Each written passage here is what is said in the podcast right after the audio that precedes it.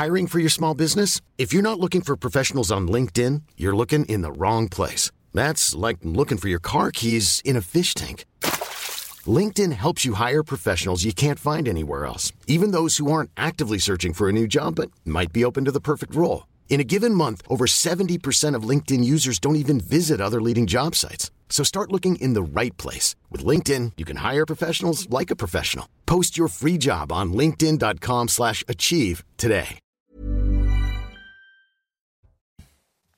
Bonjour à tous et bienvenue à vous. Midi News au programme des ruines, des larmes, la crainte évidemment des répliques, mais aussi beaucoup de solidarité au Maroc, entre Marocains d'abord, et de solidarité internationale. On va retrouver nos équipes sur place et s'interroger également sur l'aide française toujours bloquée. Le sujet devient éminemment politique. Et puis, on verra quel est le point commun entre l'Espagne, le Qatar, les Émirats arabes unis et la Grande-Bretagne. Vous savez que l'aide de ces pays a été acceptée par le Maroc.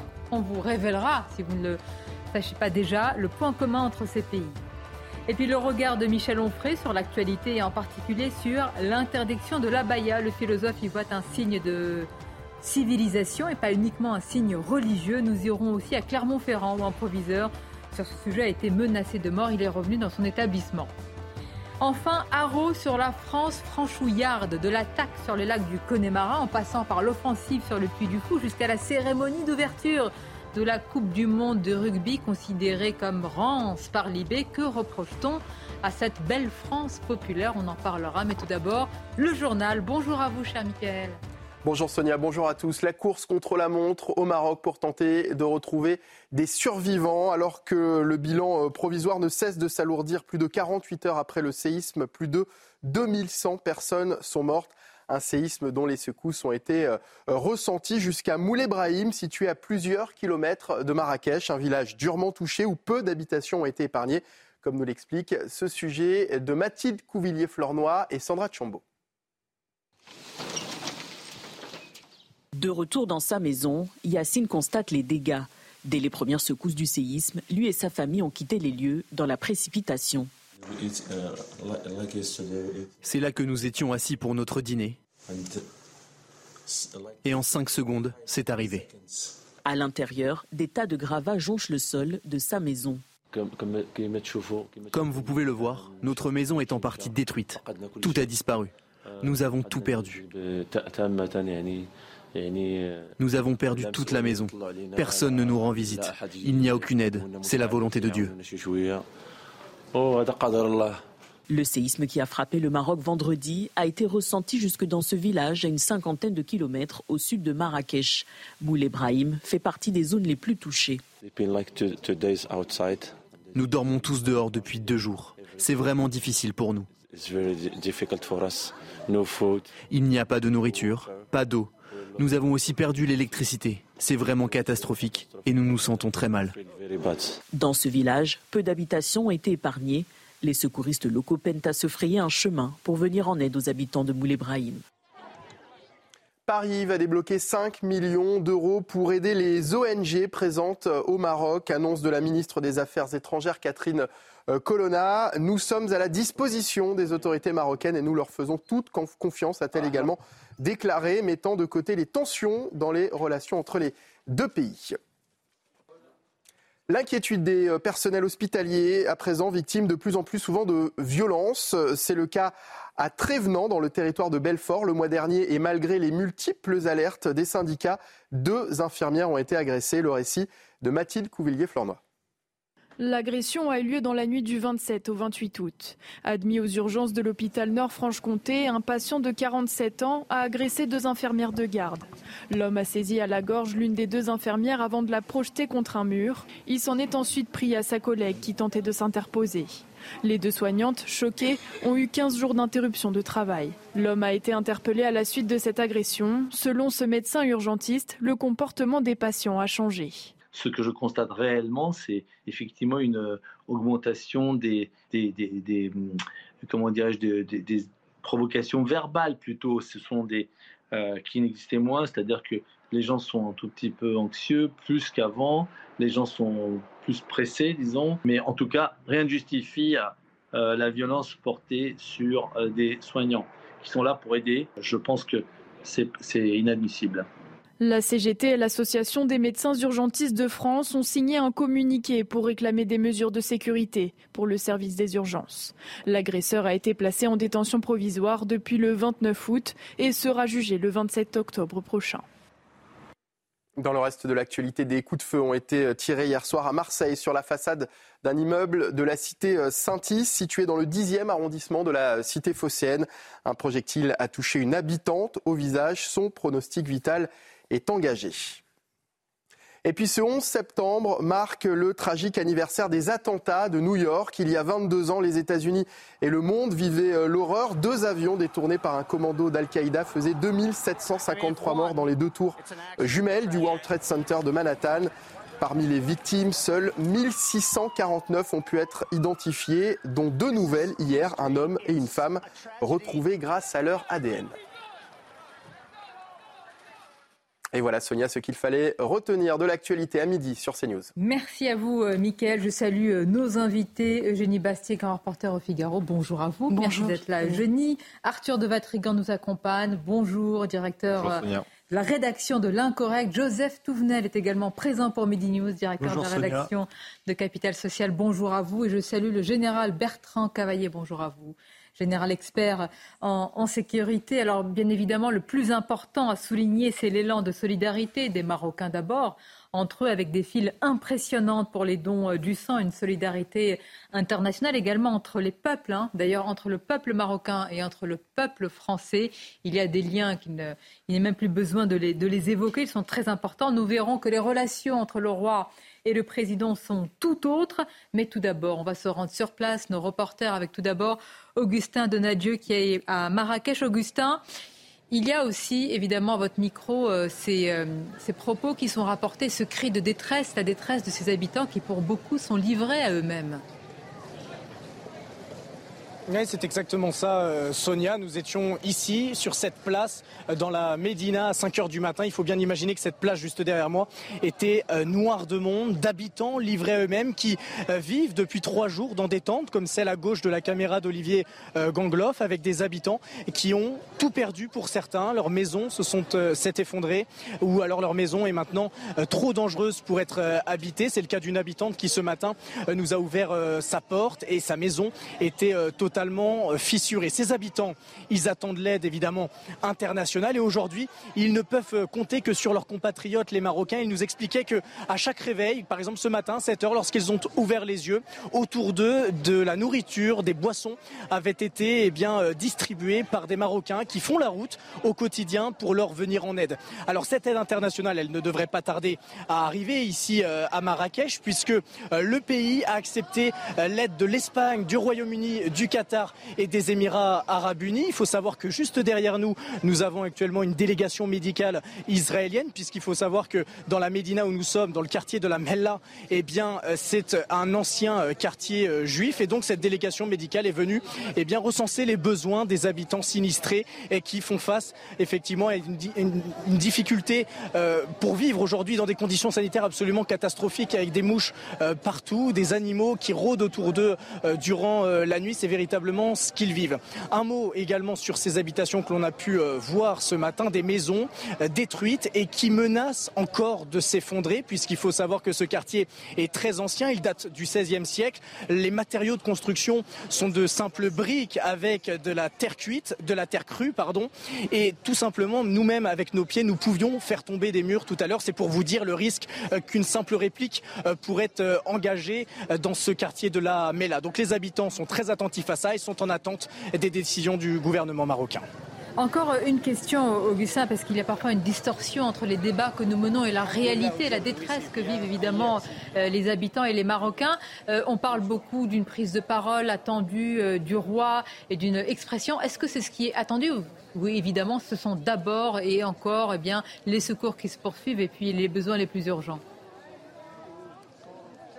Alors, dans les villages où se trouve notre confrère Régine Delfour, ça doit être sûrement l'attente des, secours pour retrouver les victimes. Ici, à Marrakech, au sud de la ville, l'attente, c'est celle de la prise de parole du roi du gouvernement. Et d'ailleurs, le roi Mohamed VI ne devrait pas tarder ici euh, dans la Médina. La place, vous, l'avez vu, a fait euh, place nette. Les employés de la ville eh bien, se sont affairés depuis 8 heures ce matin à passer un coup de balai. Les militaires, la police, les officiels sont arrivés sur place. Donc le roi Mohamed VI ne devrait pas tarder. Et les habitants, lorsque l'on, lorsqu'on leur demande ce qu'ils attendent de Mohamed VI, certains restent ici, ne serait-ce que pour lui parler, l'interpeller et lui demander de l'aide, puisqu'ils se sentent totalement abandonnés euh, par le roi et par le gouvernement euh, marocain. Ici, a priori, toutes les victimes euh, dans la Médina, les victimes de ce séisme ont été recensées, ce qui n'est pas le cas dans les villages un petit peu plus excentrés autour de Marrakech, puisque je vous le rappelle, ici on est à 70 km de l'épicentre et les dégâts sont bien plus nombreux, notamment dans le Haut-Atlas, dans les, dans, les, dans les montagnes, où là-bas les secours se font toujours attendre, ne serait-ce parce que d'une part il manque des secours et parce que les routes sont encombrées et que personne ne peut passer, à part des hélicoptères bien sûr. Merci beaucoup, euh, Augustin. Évidemment, on vous retrouvera tout à l'heure, tout comme vous l'avez précisé, Régine Delfour, qui elle se trouve à Taroudan. Nous y serons dans, quelques instants. Il y a évidemment, euh, j'allais dire, les, premières urgences, la détresse, euh, l'ampleur de ce sinistre. Et puis, il y a maintenant un sujet qui est devenu polémique ou politique en tous les cas. Le Maroc, Eugénie Basset, a accepté l'aide de quatre pays. Il y a donc le Qatar, les Émirats arabes unis, l'Espagne et la Grande-Bretagne.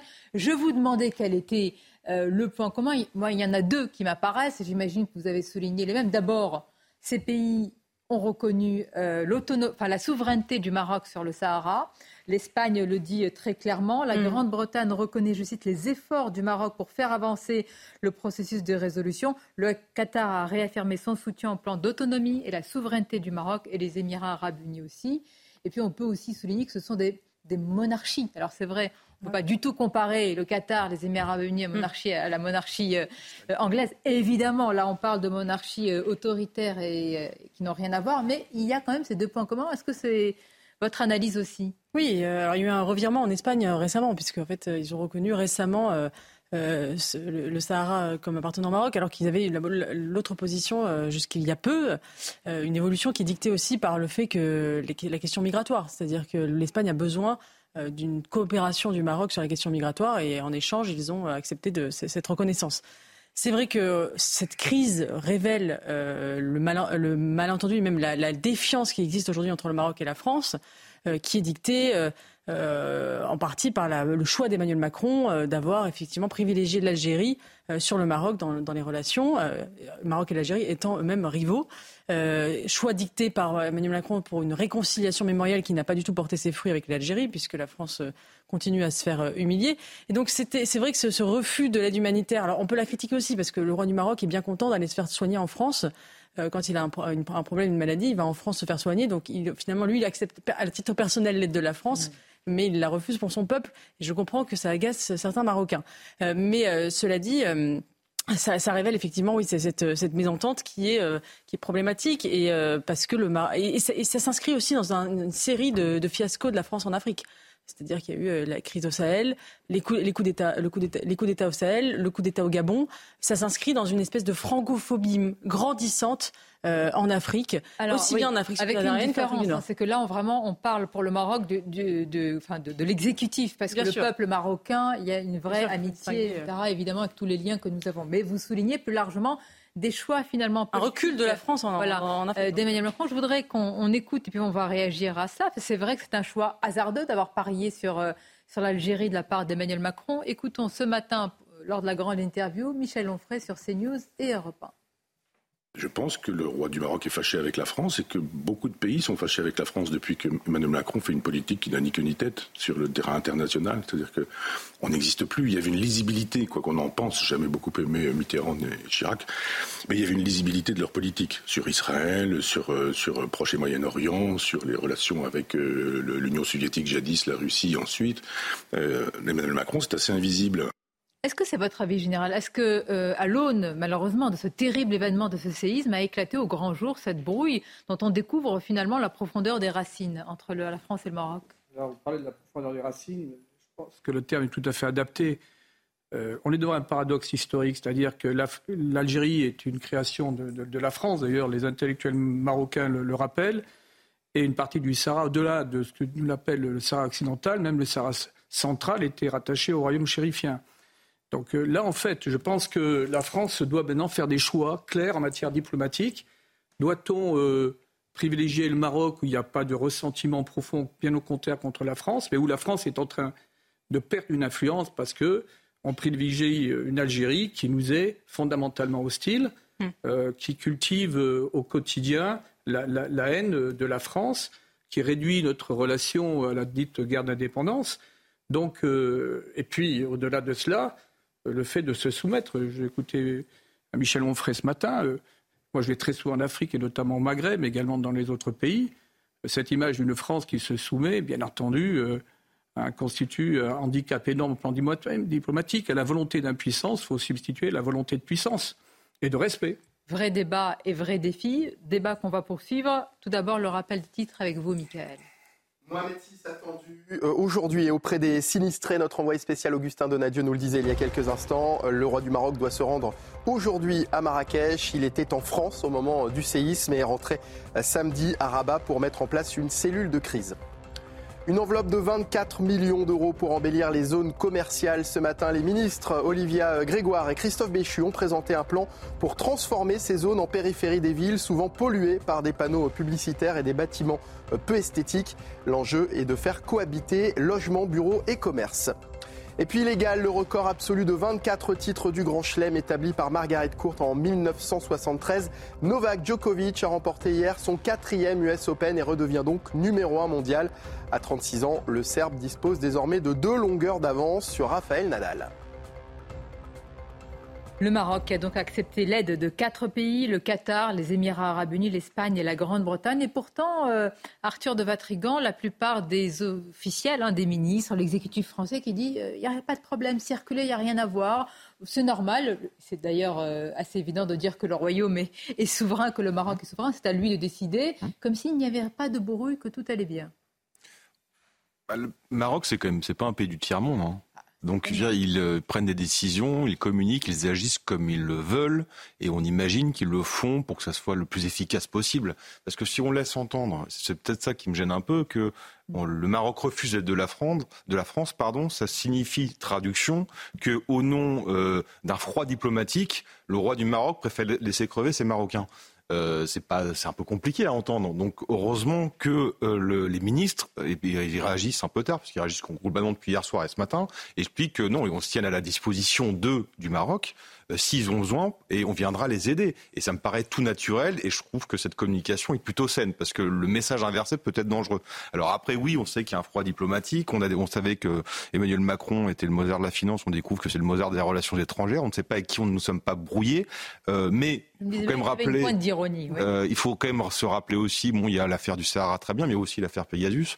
C'est-à-dire quand on soupçonne mm. le Maroc d'avoir écouté le premier ministre français le, et le et le président français, bon, c'est normal que ça soit un peu dérangeant. Et je vous rappelle aussi cette résolution du Parlement européen qui a condamné euh, une détérioration de la presse euh, au Maroc. Et il semblerait que l'architecte de tout ça, ça Stéphane Séjourné, qui est un projet Emmanuel Macron et qu'on pense cette tête de liste aux prochaines européennes. Donc forcément, il y a de quoi être vexé également.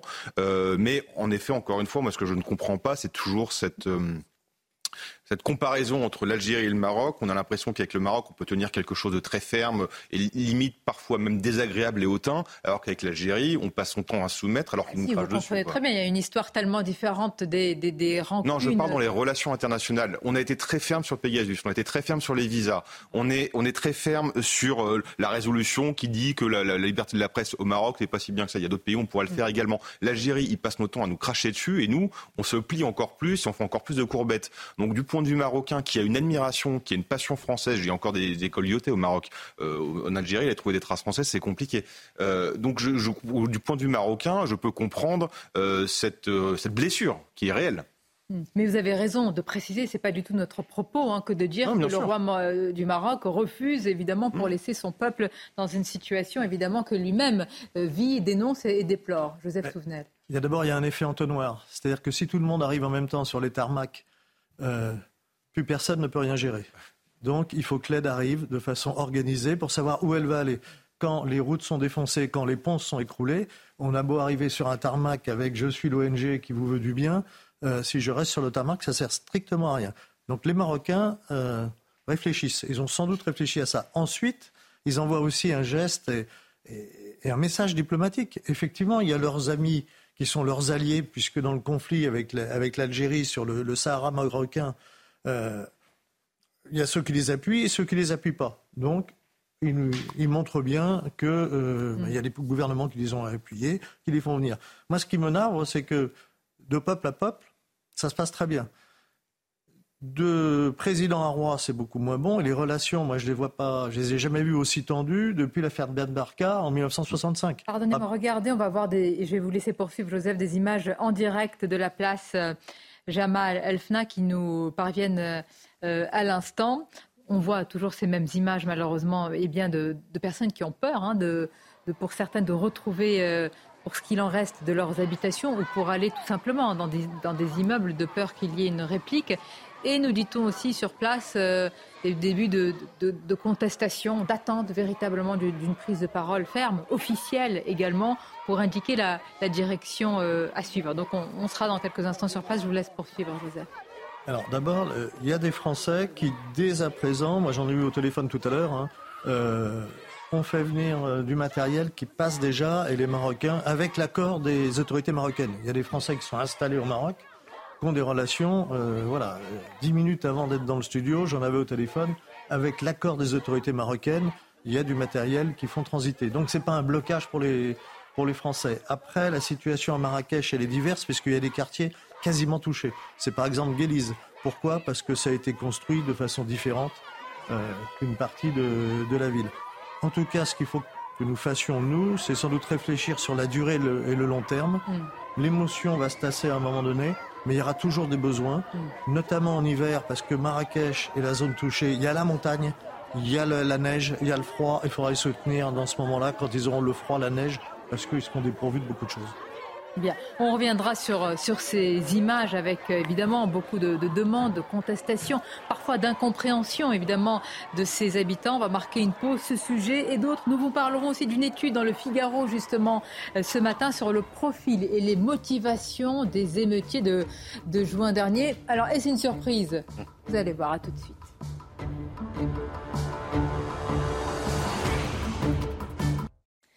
Midi News avec nos journalistes et reporters au, Maroc. Nous irons tout à l'heure voir euh, Régine Delfour à, Taroudan et puis ces images de Marrakech et plus précisément de la place des Ferblantiers. On a vu eh bien, en particulier des, femmes hein, qui se sont euh, réunies avec des slogans qui sont euh, scandés. On va les, revoir dans quelques instants et peut-être avec vous, Mickaël, pour les titres, eh bien, ce bilan qui s'alourdit à l'instant. Effectivement, 2497 personnes sont mortes et 2476 ont été euh, blessées.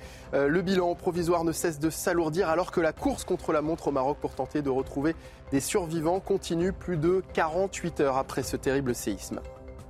Dans le reste de l'actualité, on en sait plus sur le profil des émeutiers interpellés en juin dernier en France. Le Figaro publie ce matin euh, le détail d'une mission flash menée par le gouvernement. Ces délinquants sont majoritairement âgés de 18 à 24 ans, de nationalité française, mais originaires de l'immigration. Quant à leur motivation, l'émotion suite au décès de Naël est évoquée dans moins de 8% des cas. Et puis ce constat alarmant dans l'éducation, il manque un professeur dans près de la moitié des établissements scolaires selon une enquête du syndicat SNES-FSU, une, une information qui vient contredire les propos du ministre de l'Éducation nationale Gabriel Attal ou même d'Emmanuel Macron qui affirmait qu'il y aurait bien un professeur devant chaque élève à la rentrée. Merci à vous, euh, Mickaël. Vous venez d'en parler dans vos titres. Dans l'actualité, cette mission flash sur le profil et les motivations des émeutiers euh, en juin dernier. Une mission que l'on retrouve ce matin dans le Figaro. Euh, elle a été demandée, il faut le dire, hein, par le gouvernement. C'est la préfecture de police de Paris qui revient à la fois sur les motivations profondes, sur le profil. Alors, beaucoup d'opportunisme sur les motivations et sur les profils. C'est Célia Barotte qui nous explique tout cela.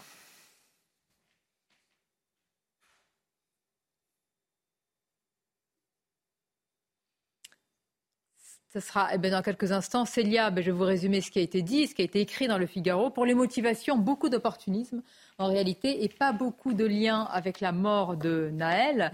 Et puis pour les profils, beaucoup de jeunes gens euh, français de deuxième ou troisième génération avec euh, euh, des jeunes gens issus de l'immigration. Célia nous le précise.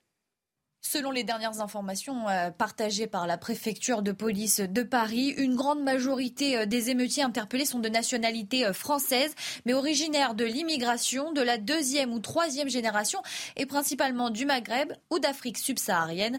Dans le détail, même si nous avions longuement évoqué sur notre antenne le jeune âge, voire la minorité des émeutiers, majoritairement, ils sont âgés de 18 à 24 ans. Si l'on veut être encore plus précis sur leur identité, à 87%, ils sont célibataires, sans enfants à charge, hébergés à titre gratuit. 38% sont titulaires d'un diplôme inférieur au baccalauréat, 36% sont inactifs et 29% ne détiennent aucun diplôme. Concernant leur motivation, les experts analysent ces émeutes comme une grande révolte gratuite d'opportunisme lié à l'influence de groupe, la curiosité ou la recherche d'adrénaline.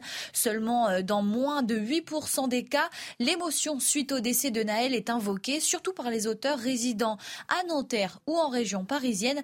Les motivations euh, idéologiques ou politiques, quant à elles, n'atteignent pas 1% des cas.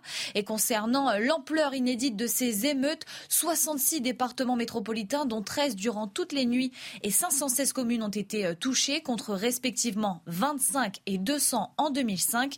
Une violence qui n'a pas concerné seulement les quartiers sensibles des grandes villes mais aussi les villes moyennes et leurs centres-villes ou encore des communes rurales.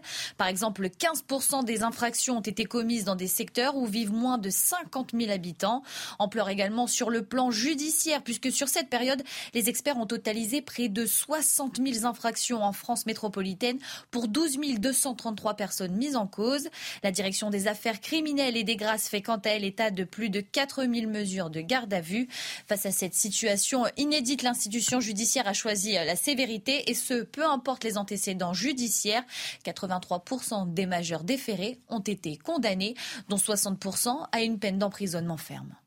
Bien, constat euh, édifiant. Je vous rappelle ce qu'avait dit le ministre de l'Intérieur. Il n'avait pas euh, occulté le fait qu'il y avait des Français issus de l'immigration, mais il avait dit qu'il y avait surtout des Kevin et des Mathéo. À la lumière, euh, là, c'est vraiment un rapport. Hein. ce sont des, faits généraux. On avait beaucoup parlé de ces émeutes. il y a une surprise dans ce rapport une surprise à l'envers, parce qu'on est sur un délit de réalité. Hmm. Si vous voulez, quand on, euh, on s'en prend au symbole de la France, que tout est ciblé, euh, il y a vraiment une démarche idéologique. Alors qu'elle soit inconsciente ou consciente, il y a des mots d'ordre qui ont été également précis, et on ne peut pas détacher cela d'une certaine culture anti-française. Bon, euh, moi, quand on parle de, de ces zones-là où se concentre l'aide de la France depuis, depuis des années, la France périphérique, a aussi plein de jeunes désœuvrés. Euh, bon, pas pour autant qu'ils sont allés euh, donc attaquer les, les, brigades de gendarmerie, les commissariats. Bien se rendre compte que ce sont plus d'une centaine de commissariats, de brigades de gendarmerie qui ont été attaqués. Hmm. Alors si ça, c'est une forme de désenchantement, de, de, hein, de résultat du désœuvrement, là, je crois qu'il euh, faut que dans les perceptions, une analyse qui soit un peu plus poussée. Le gouvernement a donc demandé, Eugénie Bastier, une étude qui vient contredire ce qu'il a dit juste après les émeutes. Ça montre que l'IGA, c'est indépendant. euh, mais euh, moi, ce qui me frappe, c'est quand même, euh, on est deux mois après ces émeutes, à quel point on a oublié, en fait, ce qui s'est passé, qui était un événement, à mon avis, absolument fondateur, au moins, au moins, voire même plus important que les Gilets jaunes. une, des émeutes beaucoup plus fortes qu'en 2005. Et il y a une sorte de pas d'omerta, mais c'est passé à la trappe. Enfin, c'est dans les sujets d'actualité, on n'en parle plus. Euh, les violences policières ont remplacé euh, les violences des émeutiers dans, dans, le débat public. On fait le procès des policiers désormais, de la police. Euh, et je, je, trouve ça assez curieux comment la mécanique du déni, comment la mécanique du déni s'est remis en place très rapidement. Et ensuite, une chose qui m'intéresse aussi, c'est la question des chiffres des émeutiers, parce qu'en fait, on ne sait pas combien de personnes ont été euh, dans la rue euh, pendant ces nuits d'émeutes. Pierre Brochant, de l'ex-directeur de la DGSE, les évaluait à au moins 100 000 personnes. Parce qu'il disait on a, on a attrapé un, émeutier sur 10 en moyenne. Enfin, il estimait comme ça. Et, en rappelant que Gérald Darmanin, lui, évoquait 12 000 émeutiers. Mais là, je vois qu'il y a 12 000 personnes mises en cause. Donc, c'est-à-dire qu'on a le nom de tous les émeutiers? Ça veut dire que sur 5000 gardes à vue, donc ça veut dire qu'on a arrêté la moitié des émeutiers. Je veux bien croire en l'efficacité de la police française, mais ça me semble quand même un peu gros. Euh, et j'étais surprise, surprise que ce chiffre de 10 000 émeutiers ait été repris par Gérald Darmanin et Emmanuel Macron, alors même qu'il est invraisemblable.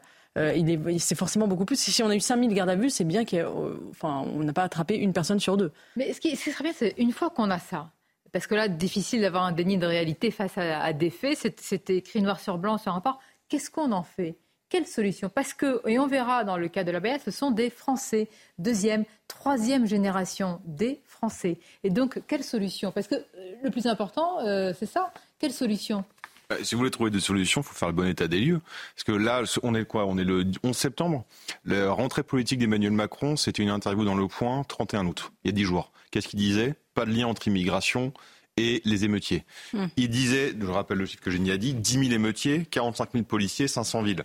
Je suis pas euh, très fort en maths, mais si vous faites un rapide calcul, ça fait 20 émeutiers par ville et 4 policiers ennemis par émeutier. ils sont vachement forts, les émeutiers. Notre police est vraiment nulle, vu les ravages. Ensuite, le chiffre qui est intéressant, c'est moins, c'est quoi Moins de 8% des gens ont fait euh, pour soutenir la cause de Naël. Alors ça, on n'a pas entendu le résultat de l'étude pour le savoir, parce que quand on regarde juste la cagnotte, il y a eu une cagnotte, ah, l'info assez révélatrice, c'est la cagnotte du policier et la cagnotte pour Naël. Avec tout le pognon que les types ont piqué, on ils atteignent même pas 100 000 euros de soutien à la famille Naël. Ça veut dire qu'en fait, c'est un, vous le savez évidemment, mais c'est la preuve que c'est un prétexte. Ensuite, il y a un truc qui est intéressant, c'est que ça confirme ce qu'on a vu sur les images et ce que tous les rab et tout ce que les journalistes, euh, reporters sur place racontaient. C'est qu'évidemment qu'il y a des symboles d'État qui ont été attaqués, mais les, les, les premières euh, cibles sont été des magasins de consommation. C'était des magasins de nourriture, des magasins de smartphones, de télévision, de marques de fringues. C'était tout ça. On était vraiment dans du vandalisme, l'instinct primaire de basse consommation, de vulgaire consommation. C'était ça en premier. Donc ce qui est intéressant, c'est qu'on a une politisation de l'extrême gauche, de la France insoumise, qui nous expliquait, euh, en croyant au grand remplacement, en fait, c'est une révolte idéologique des victimes contre l'État français une partie de la droite s'est jetée dessus, évidemment. La réalité, c'est qu'en fait, euh, je pense évidemment qu'il y a des symboles qui sont attaqués, mais c'est pas la France qui est attaquée. Parce que si vous regardez quelles sont les villes qui ah, ont été le plus touchées, non mais c'est pas que la France. C'est c'est pas la France, ça aurait pu être dans un autre pays, je pense. Parce que regardez les villes qui ont été concernées, c'est les villes où la police a fait le plus d'attaques contre les narcotrafiquants. Donc on n'est pas dans du face à face communautaire, on est dans du face à face face à des narcotrafiquants. On n'est pas dans une sécession de souveraineté, on est dans des narcodépartements qui ont pris leur indépendance. Et la police c'est vu comme un concurrent, comme quelqu'un qui va faire baisser leur chiffre d'affaires. Et donc on n'est pas sur une identité ou une communauté parce qu'eux-mêmes se butent entre eux. Les, je veux dire, quand on a des, des, des, tous les faits qu'on entend avec des, gamins qui, qui, qui, prennent des balles perdues, des gens qui se font tuer, a priori ils appartiennent, ils ont les mêmes liens d'immigration ou en tout cas venus d'immigration, ils se tuent entre eux. Pourquoi? Parce qu'il y a un enjeu financier. Donc l'enjeu est d'abord financier clanique avant d'être communautaire et politique. Et ça confirme d'ailleurs ce qu'ils disent quand on dit qu'il y a un moins, un moins de. De ce côté de la table, personne n'est d'accord avec vous. Général et Joseph, pourquoi? Si vous superposez les cartes de, des dites émeutes, elles correspondent également au territoire où dans les, dans les, dans les collèges, dans les lycées, on refuse dans l'enseignement de l'histoire de France, où on, où on, conteste les valeurs. Euh, et c'est la contestation de ces valeurs, de ces principes, de cette histoire, elle est l'effet majoritairement de jeunes issus deuxième, troisième génération de, de, l'immigration subsaharienne et, maghrébine, et non pas euh, d'ailleurs ni euh, vietnamienne ou autre. Donc il y, a bien quand même pour moi des. Alors je suis, pour partie d'accord avec vous, on a des États, on a des zones de non-droit hein, euh, où le, narcotrafiquant, le dans le trafic de, drogue, est devenu un enjeu central. On pourra y revenir, mais on est véritablement là à la croisée des chemins sur quelle société, quelle civilisation va l'emporter. Alors euh, ça peut derrière, il y a un fond, pour moi, il y a un fond culturel idéologique. Et la haine de la France, c'est une réalité. Et quand on s'en prend euh, euh, donc aux établissements scolaires, quand on s'en prend aux mairies, quand on s'en prend aux gendarmeries, aux commissariats, c'est un acte politique, c'est une dimension politique. En parlant d'acte politique, moi je me demande ce qui va être fait de ce rapport, où est-ce qu'il va terminer, Joseph Mais les, mesures, si vous voulez, le fait d'être sûr. Le plus intéressant, c'est d'écouter quand je prends le taxi, quand je viens ici, J'écoute, moi, des, des, chauffeurs de taxi qui sont pour la plupart d'origine euh, euh, marocaine, algérienne. Ils me donnent une, une analyse euh, directe hein, de, ce qui, de ce qui se passe. Hein, ils en sont seulement issus. Ils disent, attendez, il y a un refus de la France. Il y a toute une partie d'une génération, alors qu'elle soit pour partie manipulée, qui a également une connexion avec la drogue. Mais on est, on est vraiment dans des zones où la France recule. On en parlera aussi sur le sujet de la Baïa. Je vous ferai écouter Michel Onfray, pour qui ce refus de la France vient aussi en partie de la France elle-même qui ne défend pas suffisamment ce qu'elle est, ses valeurs, ses symboles d'autorité, etc. Et la, la, nature ayant horreur du vide, eh bien, ces jeunes, pour les jeunes femmes par rapport à la baya, s'accrochent à des choses ou à des mœurs plus solides, pense-t-elle. On y reviendra. Joseph Touvenel, tout d'abord. Ce, rapport, euh, d'abord, on peut espérer qu'on n'ait plus un ministre qui nous parle de Kevin et Matteo, alors qu'il savait très bien que ce n'était pas le cas. Donc, qu'il ose et le simple courage de poser la réalité, les chiffres qui ont été donnés, dire qu'il y a un gros travail à faire là-dessus. On voit qu'il y a une partie, c'est l'oisiveté. Hein. Euh, ben, l'oisiveté, c'est la mère de tous les vices. Alors, que fait-on pour que cette jeunesse, qui a priori est en pleine forme, puisque si à 3 heures du matin, je peux les défoncer des vitrines pour voler ce qu'il y a dans les boutiques, c'est que je ne suis pas particulièrement malade, que fait-on pour que cette jeunesse dynamique fasse autre chose que du trafic ou du pillage? Ça ne va pas se régler immédiatement. Mais tant qu'on sera dans une société entièrement matérialiste, ou quand on leur dit le rêve, c'est d'aller de dimanche. Là, j'ai vu tout à l'heure. C'est un débat. Vous avez raison, il est essentiel, mais c'est un débat presque philosophique. Eh ben, il faut d'abord poser le débat philosophique pour bah trouver les bonnes solutions. On est sur 3-4 générations. Hein. Tant qu'on sera, sera nier que le sociétal va avant le social, on ira dans le mur. Donc on n'a plus rien à proposer. On ne propose plus que, des iPhones et des. Alors, on a des choses à proposer. je vais prendre, des baskets dernier. je vais prendre un exemple qui est très minoritaire, quand on propose la Légion étrangère à des gens qui viennent de tout horizon, qui ne parlent pas français, qui ont eu des, des vies cabossées, etc., euh. comment se fait la sortie hmm. avec d'excellents citoyens, à part quelques exceptions. sur l'assimilation, l'assimilation d'individus. C'est-à-dire qu'à un moment donné, la première, enfin, euh, commencer à répondre aux défis de l'assimilation, c'est stopper, en tout cas, c'est réfréner l'immigration pour vous? Évidemment, le préalable absolu à toute, euh, à toute, à, toute possibilité d'assimilation de ces, jeunes qui sont sur notre territoire, qui n'ont pas reçu finalement l'amour de la France, c'est de stopper l'immigration parce que si vous laissez le robinet ouvert, vous n'avez aucune chance euh, d'intégrer les gens qui sont sur, notre territoire. C'est d'ailleurs le, le, problème avec Emmanuel Macron, c'est qu'il veut déconnecter à tout prix les émeutes et la délinquance de l'immigration, tout en disant qu'il faut diminuer l'immigration drastiquement. C'est ce qu'il disait dans cette interview au point. On ne voit pas pourquoi il faudrait la réduire si elle n'apporte que des bienfaits et que les émeutes n'ont rien à voir. C'est évidemment, euh, euh c'est absolument hypocrite de dire que parce que effectivement ces, jeunes sont français, personne ne le nie. On est d'accord, mais un lien, un problème avec l'immigration. Le préalable absolu, c'est évidemment euh, de. Non, mais tous les facteurs sont conjugués. Vous avez totalement demain, les émeutes seront dix fois pire. On est, on est devant des enjeux majeurs. Hein. C'est-à-dire qu'on est qu'au début. Et M. Sarkozy, en l'espèce, a totalement raison. On n'a rien vu de ce qui sera l'immigration. Euh, deuxièmement ça fait 50 ans, 60 ans, j'étais lycéen dans les années 70, je suis allé en fac. Bon, euh, cette cinétique d'anti-France, d'idéologie euh, mm. euh, qui veut déconstruire ce pays, comment voulez-vous qu'on puisse attirer, assimiler et intégrer? Donc, oui, mais alors que proposer en face? Quel récit, etc. On va continuer à en parler parce que mm. ce qui s'est passé dans l'un des, des, lycées à Clermont-Ferrand pose plus que question. Mais tout d'abord, le rappel des titres avec vous, Michael. Des coups de feu ont été euh, tirés hier soir à Marseille sur la façade d'un immeuble de la cité euh, Saint-Is, situé dans le 10e arrondissement de la cité euh, phocéenne. Un projectile a touché une habitante au visage. Son pronostic vital est engagé. Mohamed VI attendu auprès des sinistrés. Il doit se rendre aujourd'hui à Marrakech. Le roi du Maroc, qui était en France au moment du séisme, est rentré samedi à Rabat pour mettre en place une cellule de crise. Et puis ce 11 septembre marque le tragique anniversaire des attentats de New York. Il y a 22 ans, les États-Unis et le monde vivaient l'horreur.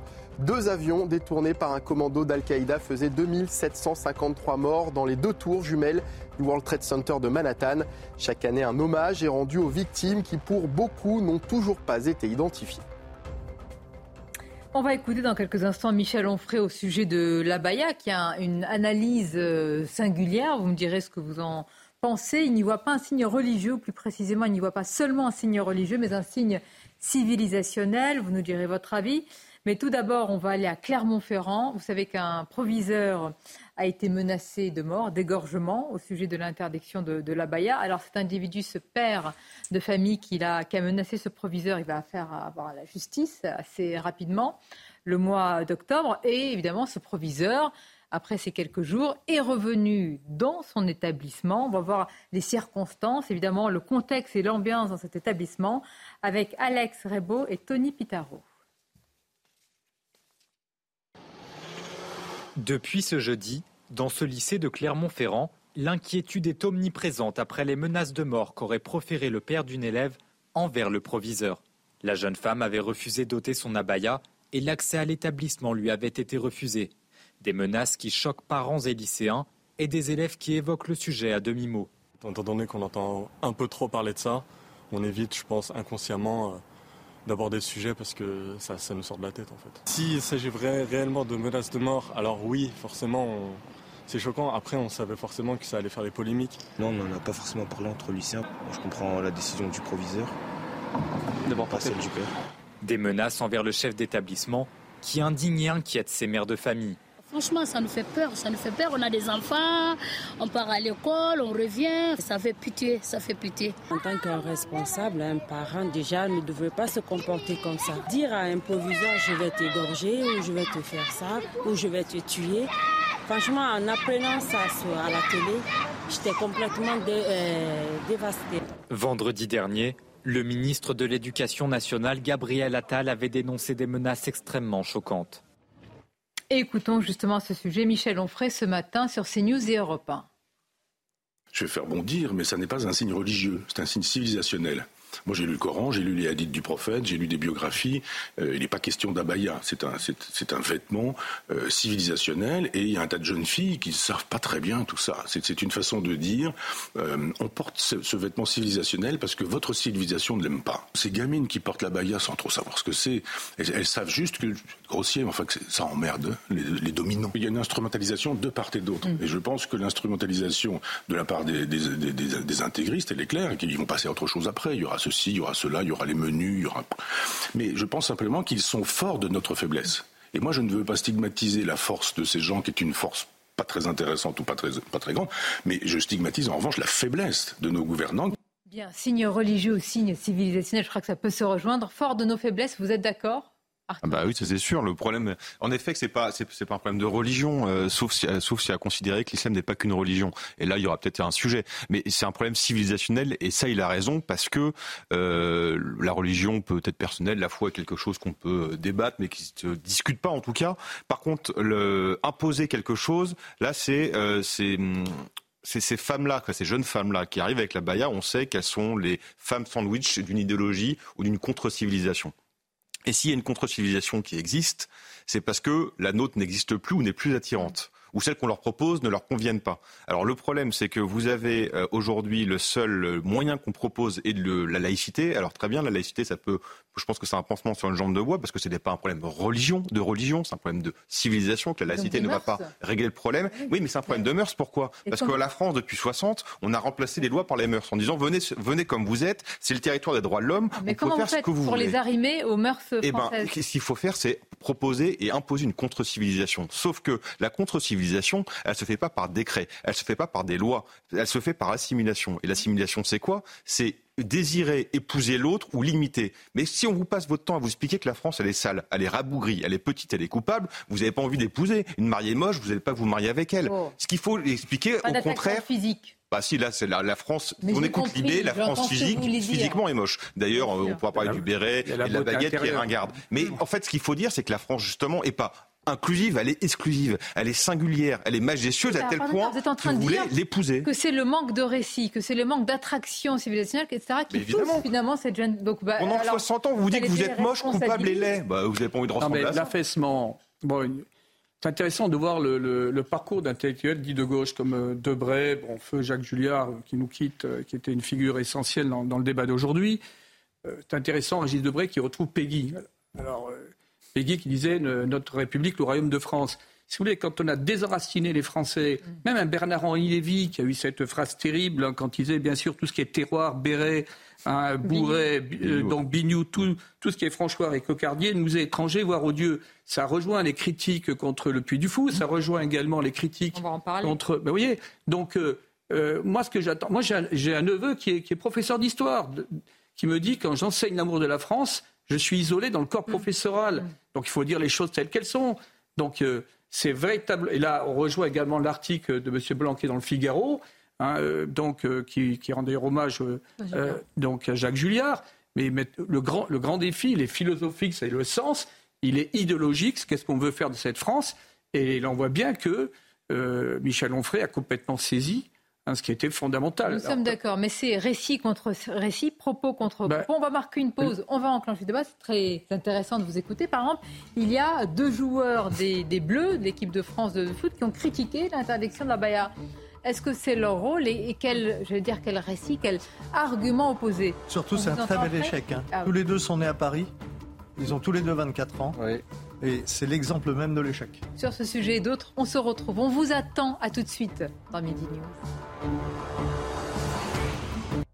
Merci d'être avec nous. Beaucoup de sujets nouveaux, si je puis dire, que je ne vous ai pas encore soumis dans cette seconde partie de Midi News. Nous parlerons de la cérémonie d'ouverture de la Coupe du Monde de rugby. Ouh là là, comme c'était franchouillard. Mmh. C'est un... Non, c'est ceux qui critiquent évidemment qui disent ça. On, vous, entendra. Il y a le, papier de Libération qui a parlé de la France ou de la Rance plutôt. Nous parlerons des huées et des sifflets à l'égard d'Emmanuel Macron. Michel Onfray a dit ce qu'il en pensait assez directement ce matin. Mais tout d'abord, évidemment, nous restons sur ce qui se passe au Maroc avec vous, cher Michael. Absolument. Rebonjour Sonia, bonjour à tous. La course contre la montre se poursuit pour tenter de retrouver des survivants plus de 48 heures après ce séisme, alors que le bilan provisoire ne cesse de s'alourdir Près de 2500 personnes sont mortes. À Marrakech, on retrouve tout de suite nos envoyés spéciaux Augustin euh, Donadieu et Olivier euh, Gangloff. Marrakech, où les dégâts sont considérables, notamment dans le quartier du Mela, où vous vous trouvez, Augustin. Effectivement, et on se trouve euh, à, quelques encablures de la Médina, ce quartier très touristique. Et regardez cette habitation qui n'a pas résisté au séisme de 6,8 sur l'échelle de Richter. Alors, cette habitation était vide de ses habitants au moment de l'effondrement, donc pas de victimes à déplorer. En revanche, regardez sur la droite de la caméra d'Olivier Gangloff, euh, ce taxi qui, par malchance, s'est trouvé au mauvais endroit, au mauvais moment. Le conducteur du taxi, nous l'avons rencontré ce matin, il s'appelle Hussein. Il a passé la nuit à côté de sa voiture avec un ami à lui. Il n'a que quelques égratignures puisque vous le voyez ici, c'est donc le coffre du taxi et à l'avant, eh bien, euh, l'avant de la voiture est presque intact entre guillemets. Il n'avait pas de passagers à son bord. Il a eu énormément de chance et il nous a témoigné effectivement euh, son émotion ce matin devant son taxi. La crainte maintenant des habitants ici dans le dans ce quartier du Mella, ce sont les répliques. Pourquoi? Regardez ce mur sur ma gauche, ce mur qui euh, semble vouloir tomber à tout moment, peut-être même qu'un simple coup de vent pourrait le faire tomber. Les fissures sont assez impressionnantes. Et encore une fois, comme on vous l'expliquait ce matin, il s'agit de très vieilles constructions. C'est un quartier qui date du XVIe siècle, composé de briques et de terre crue comme ceci. Il n'y a pas de ciment, il n'y a pas de fondation robuste comme les constructions euh, nouvelles. D'ailleurs, au nord de la ville de Marrakech, les hôtels euh, très récents, eux, sont quasiment intacts. Il n'y a véritablement que les quartiers anciens qui ont été touchés, euh, comme ce quartier de, de la Mella. Et d'ailleurs, à quelques rues d'ici, Trois personnes ont perdu la vie, deux femmes, une jeune fille qui se trouvait dans une petite ruelle. Un pont de mur est tombé sur elle et 17 personnes au total à Marrakech seraient décédées. Merci beaucoup Augustin euh, Donadieu et les images bien sûr d'Olivier Gangloff. Des coups de feu ont été euh, tirés hier soir à Marseille sur la façade euh, d'un immeuble de la cité Saint-Is dans le 10e arrondissement de la cité phocéenne. Un projectile a touché une habitante au visage. Son pronostic vital est engagé. Écoutez le témoignage de ce voisin interrogé tout à l'heure. Elle était dans sa chambre. En fait, euh, c'est la balle, elle a traversé le mur. Ils, ont tiré en l'air comme ça, au pif. Et euh, bah, ça, a touché euh, en fait, la victime. Elle était dans sa chambre debout, elle était sur son téléphone. du coup, moi, c'est ma mère, elle est montée d'abord pour voir ce qui se passait. Et je pense que quand ma mère, elle a vu le corps, elle était, sous le choc aussi et elle m'a appelé moi. Et elle m'a passé les pompiers en même temps. J'ai parlé aux pompiers, etc. Je suis parti voir le corps, j'étais heurté, j'étais choqué et tout. Après, euh, ce qu'il m'a dit de faire le pompier, c'était faire un massage cardiaque. Donc, euh, je suis parti euh, voir la victime. il y avait, elle s'est prise une balle en fait dans la joue. Et il y avait plein de sang. Elle était dans, un bain de sang, dans une mare de sang. du coup, je lui ai fait le massage cardiaque le temps que, le, temps que les pompiers arrivent. Une nouvelle fusillade a éclaté hier matin à Nîmes. Deux hommes ont été blessés. Une Kalachnikov a été retrouvée. Une attaque qui a eu lieu dans le quartier Pisevin où un jeune homme avait été tué il y a quelques semaines. Corentin. Le quartier Pisevin à Nîmes, théâtre d'une nouvelle fusillade. Ce dimanche, vers 7 h du matin, cinq personnes inconnues des services de police ont été la cible de tirs. Deux blessés, âgés de 28 et 32 ans, sont à déplorer. Et on aurait pu avoir un carnage, on aurait pu avoir cinq victimes euh, de, tirs à la Kalachnikov, que je rappelle, pour intimider ou pour tenir un territoire, euh, les trafiquants équipés de Kalachnikov sont capables, ils nous l'ont prouvé déjà à plusieurs reprises, de tirer sur, sur n'importe qui, sur des trafiquants comme sur des personnes qui n'ont rien à voir avec le trafic de, de stupéfiants. Un véhicule incendié a rapidement été par la suite retrouvé dans la périphérie de Nîmes. Les policiers ont trouvé une Kalachnikov à l'intérieur. Une nouvelle fusillade dans un quartier encore marqué par la mort, mi-août de Fayed, un enfant de 10 ans, victime collatérale d'un règlement de compte lié au trafic de drogue. Quand vous allez dans les quartiers Pissevin, vous avez des endroits où vous demandez où vous vous trouvez. Si vous êtes vraiment dans une ville de Nîmes qui, euh, qui respire aussi par une économie intéressante, ou si vous êtes dans un autre quartier d'une ville en guerre. C'est ça la, difficulté. Les services de police judiciaire de Montpellier se sont saisis de l'enquête de tentative de meurtre en bande organisée et infraction connexe de criminalité organisée en flagrant délit.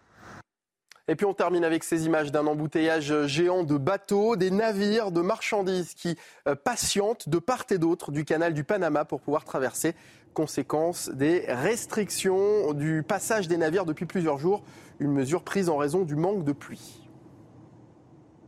Et voilà Sonia pour l'actualité à 13h sur CNews. Merci à vous euh, Mickaël. Je voudrais vous lire euh, cette entame d'article cérémonie d'ouverture de la Coupe du monde de rugby Allez la Rance. En ouverture de la compétition, les organisateurs ont offert au monde la carte postale sépia d'une France qui sent la naphtaline.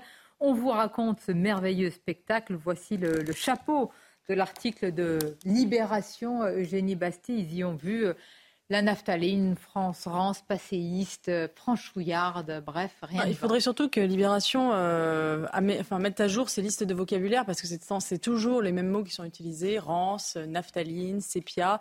Euh, je me souviens que pour la sortie du film Amélie Poulain, ça avait été la même chose dans les années 2000. Il y avait une polémique dans Libération. Libération avait dit que c'était un film d'extrême droite parce qu'il montrait. voir les images. Parce qu'il montrait, euh, il montrait une France d'avant, pleine de clichés, etc. Non, c'est effectivement euh, lamentable. et je crois que. Mais moi, ce qui me frappe plutôt, c'est que cette cérémonie d'ouverture ait eu lieu. Parce que je pense qu'il y a dix ans. Euh, on n'aurait pas eu une série d'ouverture comme ça. Et j'étais même moi-même étonnée devant mon écran quand j'ai vu surgir, c'est vrai, c'est cette France franchouillarde avec un Jean du Jardin déguisé, avec son, avec son Marcel, le béret, etc. Je pense qu'il y a dix ans, on nous aurait fait un show euh, multiculturaliste à la Jean-Paul Goud euh, en 1989 pour le bicentenaire de la Révolution française. Et ça montre aussi qu'il y a une évolution des mentalités. Donc les, les, chiens de guerre de Libé peuvent aboyer, la caravane française avance. Mais c'est vrai que de, de, la Coupe du Monde de rugby en passant par le Puy du Fou, et même j'ai mis aussi les lacs du Connemara parce que ça dit quand même beaucoup de, de ce qui appartient au patrimoine. Comment vous expliquez cette défiance ben, La différence, c'est que les petits marquis d'aujourd'hui, la différence avec les petits marquis d'hier, c'est que hier, ils nous disaient pas je représente le peuple. Aujourd'hui, les petits marquis qui sont loin du peuple nous disent voilà, je représente le peuple, voilà ce qu'il faut penser. C'était une cérémonie peu l'air. Alors il y avait la baguette de pain, il y avait le béret basque, il manquait peut-être la France vinicole pour d'autres raisons.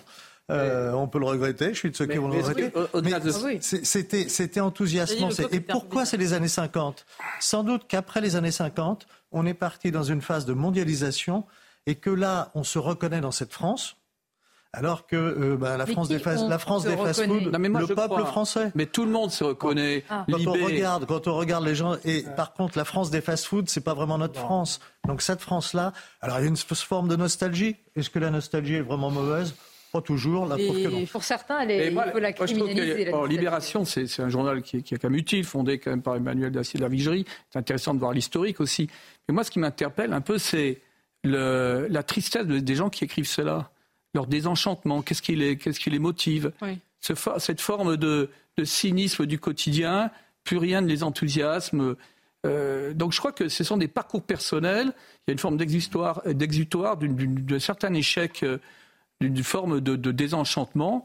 Euh, mais qui, qui soit capable de dire qu'il y a des belles choses dans ce pays. C'était superbe cette, cette Mais quelle aurait été une cérémonie d'ouverture de la Coupe du Monde qui aurait pu plaire à, Libération, un de co Comment vous, vous, l'imaginez, Arthur de Vatrégantien Je vous fais le metteur en ah, scène d'une telle cérémonie. C'est un, coq euh, non, un rôle non binaire. Euh, oui. C'est facile, tout le monde a joué en train de s'excuser par rapport au reste du monde. Ça aurait été Black Lives Matter avec Gay Pride en même temps. Mais en fait, ce qui est assez intéressant, c'est quand, quand on... Ouais, peut-être pire même. C'est je pense qu'on voit que dans ce milieu-là, il y a l'esprit France Inter, c'est-à-dire l'esprit où, quand on parle de la France, il faut cracher dessus en ricanant, a quand même gagné une grande partie des médias. Mais là, on peut parler de trois exemples qui sont intéressants. C'est le Puy du Fou, euh, l'ouverture de la Coupe du Monde et Michel Sardou. Le point commun de ces trois-là, ce sont, des représentations artistiques, c'est la culture. Et en fait, la gauche ne supporte pas, c'est de ne pas être propriétaire de euh, toute la partie culturelle et artistique. Alors, la droite hmm. euh, est en partie responsable parce que beaucoup ont déserté la culture, comme ils ont déserté l'école parce qu'ils voulaient mieux faire une école de commerce et gagner de l'argent. Donc la gauche s'est approprié ça. Aujourd'hui, on voit qu'une partie essaie de, se remettre dedans, que ce soit dans la partie médiatique ou dans la partie de la création. Et la gauche ne supporte pas. À tel point, je vous donne deux exemples. Il est sorti hier sur France, euh, France Info, je crois, une maison d'édition, POL, qui par exemple édite Emmanuel Carrère, a expliqué qu'ils étaient très fiers de ne pas envoyer leur service de presse au JDD et au magazine L'Incorrect. Voilà. Alors imaginez juste deux secondes ce que euh, si un service de presse disait je suis très content de pas envoyer mes services de presse à ces gauchistes du Monde ou de Libération. Tout le, tout le monde se serait levé en disant c'est de la censure. Euh, dans le cinéma, c'est exactement pareil. Moi, j'étais, j'ai commencé à L'Incorrect comme critique de cinéma. Les attachés de presse en 30%, un bon tiers, refusaient de me donner des, de, de, de, m'ouvrir les séances de cinéma dédiées à la presse. Pourquoi? Parce que la culture doit être quelque chose de gauche. Et la gauche ne supporte pas ça. C'est leur terrain à eux, c'est leur plate-bande. De gauche. Non, pas... non, mais pour eux, ça doit être non, mais Qu'est-ce mais qu'est-ce que la gauche aujourd'hui Il y a une forme de, néo-aristocratie composée de quelques intellectuels qui ont peut-être un mal-être personnel et qui, d'une certaine façon, voudraient que l'ensemble de la société euh, soit à l'image de, leur propre euh, désert spirituel. Non, euh, bon, euh, alors c'est très intéressant de voir qu'il euh, y, a un paradoxe énorme parce que fustiger donc cette cérémonie d'ouverture, mais par le même temps, on ne peut pas favoriser le terroir français, on ne peut pas favoriser le soutien hein, de, notre identité populaire. le peuple, le peuple dans son immense majorité, quelle que soit son origine, bon, a besoin de cela. Et le, succès du Puy du Fou, c'est pas que le succès, il n'y a pas que des Français qui viennent au Puy du Fou.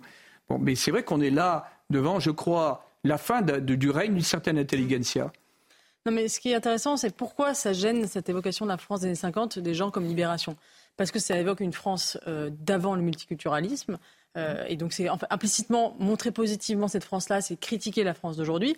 Et euh, aussi parce que vous aviez un Jean Dujardin et une, une danseuse de d'opéra qui était euh, qui, qui, était là et c'était la, la, masculinité, la féminité représentée un peu à l'ancienne. C'est-à-dire oui, c'était pas non binaire. Il y avait un homme et une femme. Avant ça qui dérange.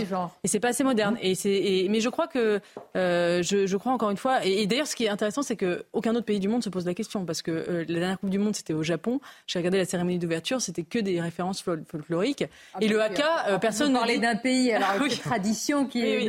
Et le haka, personne ne dit que c'est une représentation sépia de. de, non, elle, non, elle dit que c'est virilisme. Elle ne dirait jamais Oh là là, euh, c'est une représentation sépia euh, de, de, la Nouvelle-Zélande. Personne ne dirait ça. On respecte la tradition du haka. Tout le monde trouve ça très bien. À part, la tradition. Ils n'aiment pas la tradition. Ils mais aiment ce qui est moche. Il n'y a, que, c'est dans les pays occidentaux qu'on critique. Mais là, vous retrouvez la filiation. On déconstruit nos traditions. Vous retrouvez cette euh, filiation philosophique avec Sartre.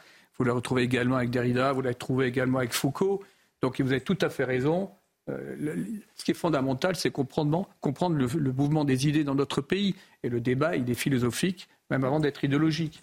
Exactement. Alors, euh, il y a eu le débat philosophique, idéologique, il y a aussi des sifflets. Et là, on n'était pas vraiment ni dans la philosophie, peut-être dans l'idéologie, mais enfin, euh, la question s'est posée quand Emmanuel Macron a été sifflé par la foule. Alors, certains y ont vu comment dire, une attente à l'image de, la France, une forme d'humiliation en mondovision, et d'autres euh, se sont presque délectés hein, d'un tel spectacle. Alors, où est-ce que vous vous situez? Et Michel Onfray, on l'écoute. Moi, je pense que les gens qui ont sifflé, c'est problématique parce que quand on écoute. un président réélu, hein, dans les ah ben, urnes. 20%. Réélu. oui, et qui dit aux 80% restants, euh, je vous, voilà, je vous méprise. Donc, effectivement, c'est une façon de dire à celui qui nous méprise qu'on le méprise.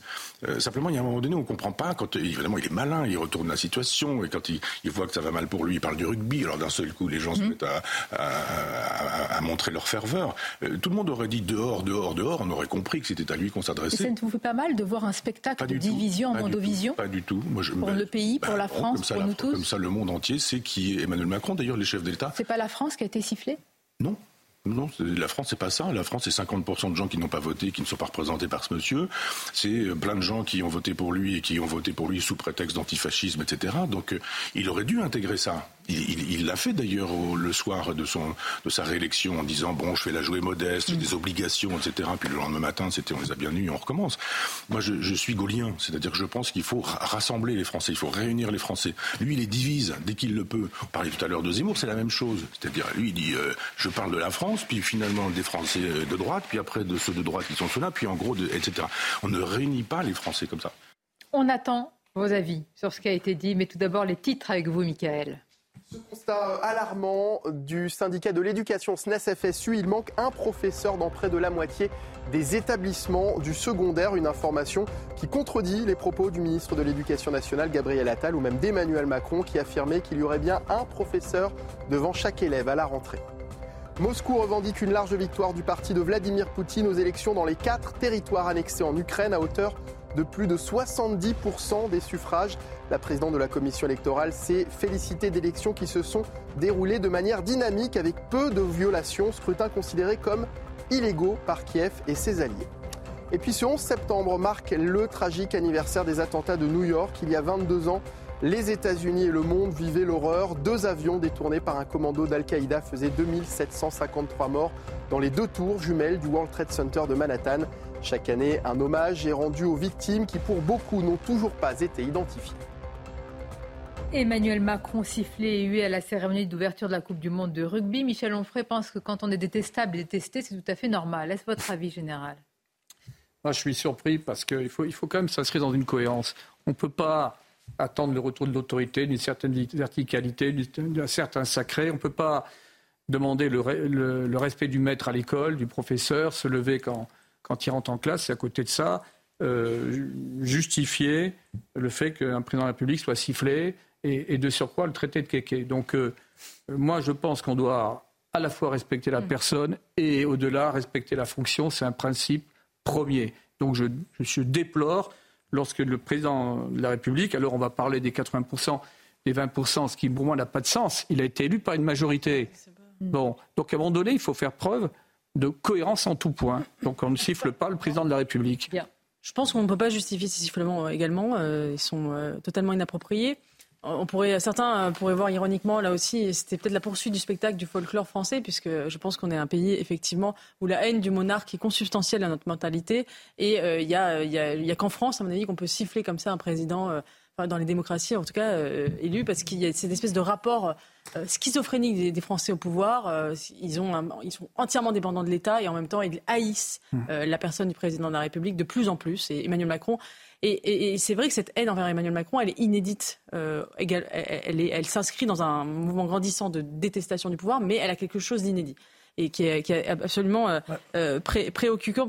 Après, on peut se demander pourquoi Emmanuel Macron avait a senti le besoin de s'exposer médiatiquement euh, Ouverture de la Coupe du Monde. Non, ah c'est pas, dans le protocole. C'est pas dans le protocole. il n'est pas obligé de, parler. Il, aime aussi prendre des risques et s'exposer.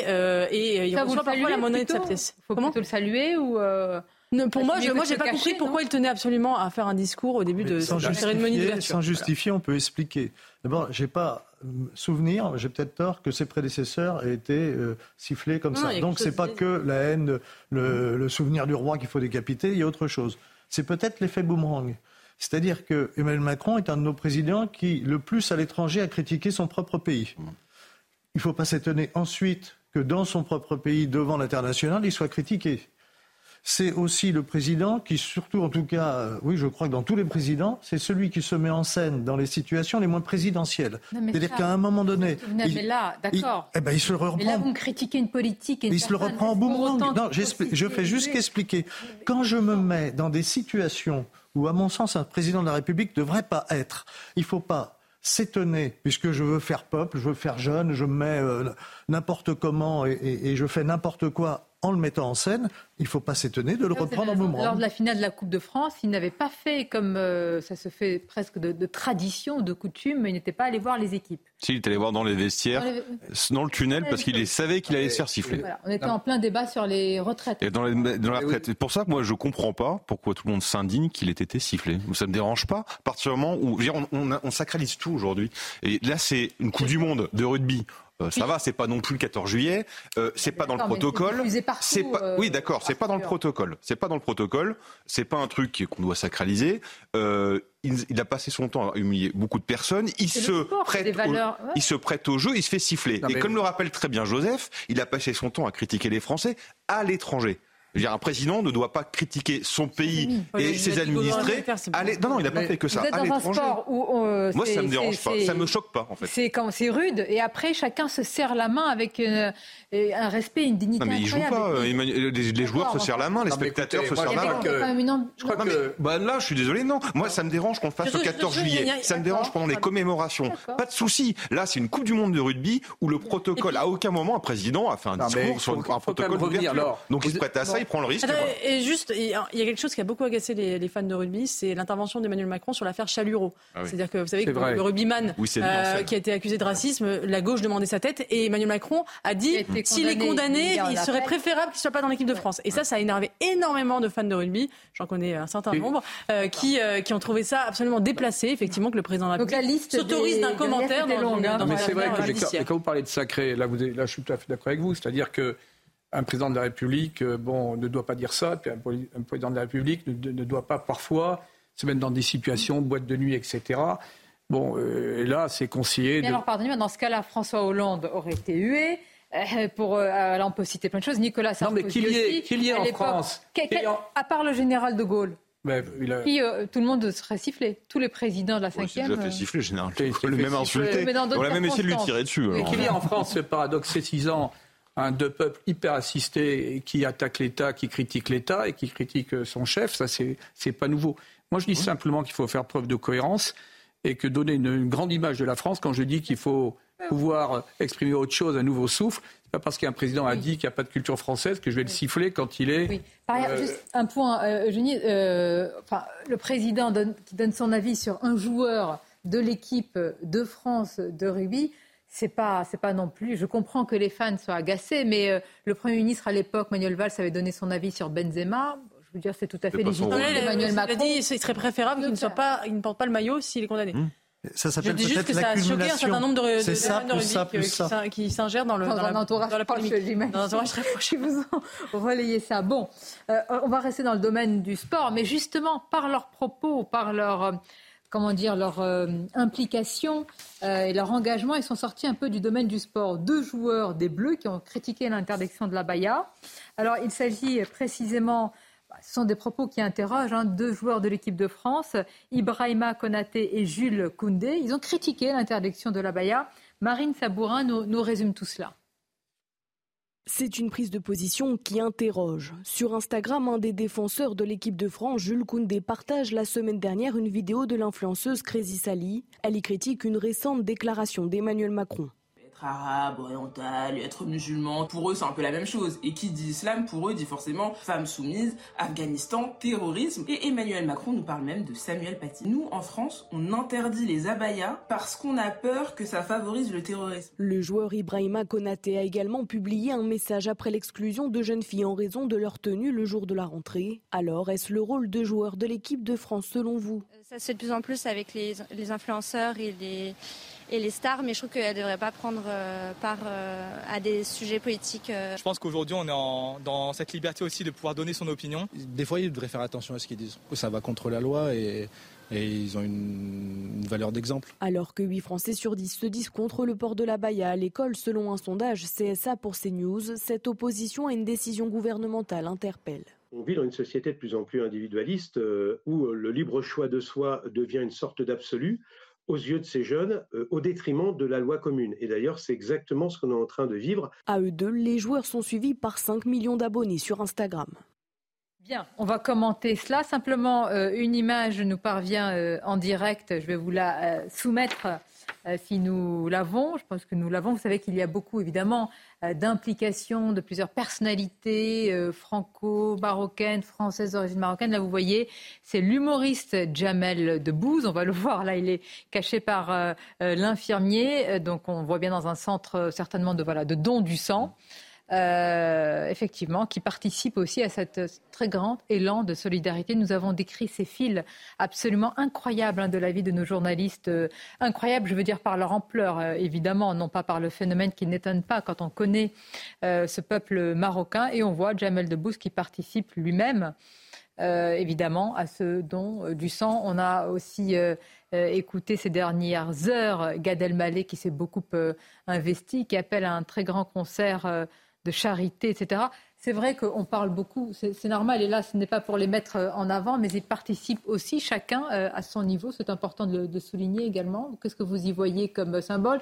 Là, véritablement, je pense que ce sont des personnalités qui ont euh, deux pays au cœur, hein, véritablement, à la fois la France et leur, et leur autre pays. Et puis surtout, ils montrent l'exemple. On, on est quand même assez malheureusement habitué à des euh, stars ou des petites starlettes qui donnent leur avis, qui critiquent tout et qui ne font pas grand-chose. Là, ils, voilà, ils vont donner de leur sang, ils le montrent, ils le font, ils montrent l'exemple, ça très bien. Vous êtes tous d'accord? Ça a valeur d'exemple? Non, c'est chargé de sens, comme on dit, c'est très bien. On va marquer une pause, revenir sur cette image, ce dont nous parlions euh, également. Et puis nous serons avec nos journalistes. Hein. vous avez écouté tout à l'heure Augustin Donadieu à, Marrakech. Nous serons avec Régine Delfour à, à Taroudan également. À tous.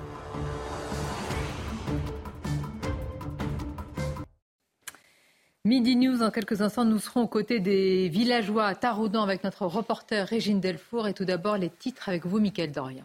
On en sait plus sur le profil des émeutiers interpellés fin juin en France. Le Figaro publie euh, le détail d'une mission flash menée par le gouvernement. Ces délinquants sont majoritairement âgés de 18 à 24 ans, de nationalité française mais issus de l'immigration. Quant à leur motivation, l'émotion suite au décès de Naël est invoquée dans moins de 8% des cas. À Marseille, des tirs ont visé un immeuble du 10e arrondissement où s'est installé un point de deal. Une personne qui se trouvait chez elle a été grièvement blessée au visage. Son pronostic vital est engagé. L'enquête a été confiée à la police judiciaire. Et puis au Maroc, le bilan provisoire continue de s'alourdir. Plus de 2497 personnes sont mortes et 2476 ont été blessées. C'est l'un des séismes les plus meurtriers de l'histoire du Maroc. Un bilan qui s'alourdit, comme vous venez de le dire, Michael, et en particulier dans les, villages. Hein. Euh, nous nous trouvons à Taroudan avec vous, Régine Delfour, où justement euh, les villageois comptent leurs morts. Oui, Sonia, nous sommes de Taroudan, dans un, près de Tafingout, en fait.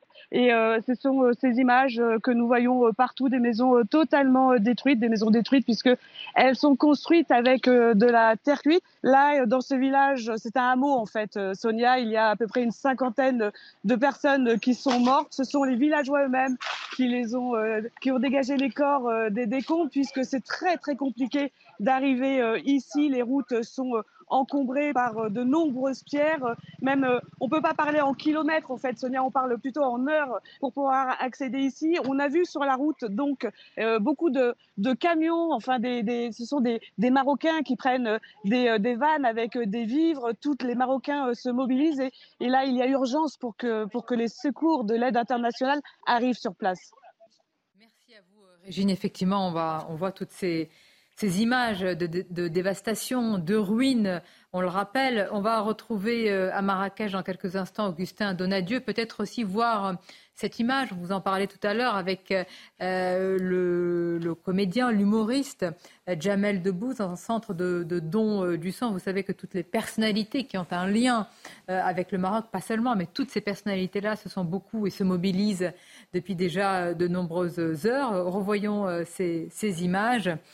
Voilà, Jamel Debbouze avec, on vous a rappelé aussi ces fils de ces files d'attente conséquentes devant tous les centres de dons du sang au Maroc, que ce soit à Marrakech et dans toutes les autres villes, notamment Marrakech, où vous vous trouvez, Augustin euh, Donadieu. On vient d'être avec Régine Delfour à Taroudan, où on voit la détresse des, villageois. Du côté de Marrakech, évidemment, ce sont les mêmes euh, attentes aussi. Et puis, plus largement, euh, cette crainte d'une nouvelle, ou en tous les cas de, de réplique avec, vous nous le disiez tout à l'heure, des bâtiments qui sont extrêmement fragiles. Oui, tout à fait, Sonia. À l'exemple de ce bâtiment juste derrière moi ici, en plein cœur du quartier euh, de euh, Mella, regardez ce mur tout en haut euh, qui menace de s'effondrer à tout moment, puisqu'évidemment très penché, avec déjà des débris au sol. Alors c'est vrai qu'ici, le périmètre de sécurité est plutôt sommaire. Une simple barrière eh bien, dissuade les nombreux touristes de s'approcher de ce bâtiment. En réalité, cela ne les empêche aucunement de passer en dessous de ce mur qui menace de s'effondrer à tout moment. il y a quelques instants, à quelques mètres d'ici, dans une ruelle, un bâtiment encore plus endommagé était en train d'être euh, terminé, si je puis dire, par des Marocains qui étaient sur le toit, qui faisaient tomber les différents euh, débris qui menaçaient eux aussi euh, de s'effondrer. Alors pour cela, ils ont évidemment coupé la circulation, mais là aussi, les touristes passaient à côté avec des pierres qui tombaient à côté d'eux.